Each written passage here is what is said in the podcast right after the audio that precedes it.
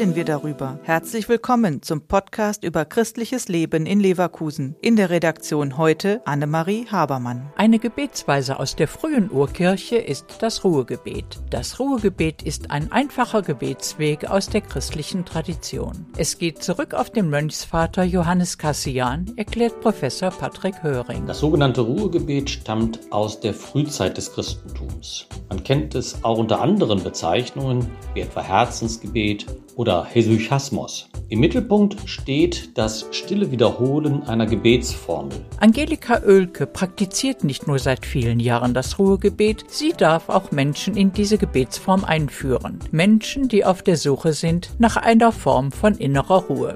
Das Ruhegebet unterscheidet sich im Wesentlichen dadurch, dass wir uns in die Stille zurückziehen, alles aus der Hand legen und ein Wort, zum Beispiel Herr, erbarme dich meiner, das wird nicht ausgesprochen, sondern mehr im Stillen, im Schweigen gedacht, gebetet.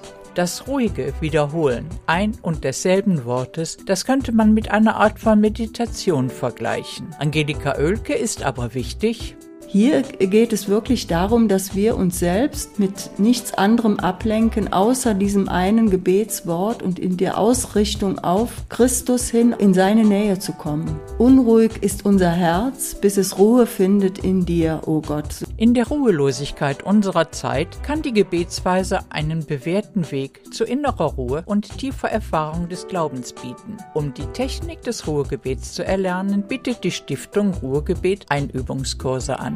Es gibt auch die Möglichkeit in Büchern von äh, Pfarrer Dückhoff, die er sehr, sehr einfach in der Sprache und in der Vorgehensweise diese Gebetsform auch äh, beschreibt. Also auch das ist möglich, falls jemand an einem Kurs aus verschiedenen Gründen nicht teilnehmen kann.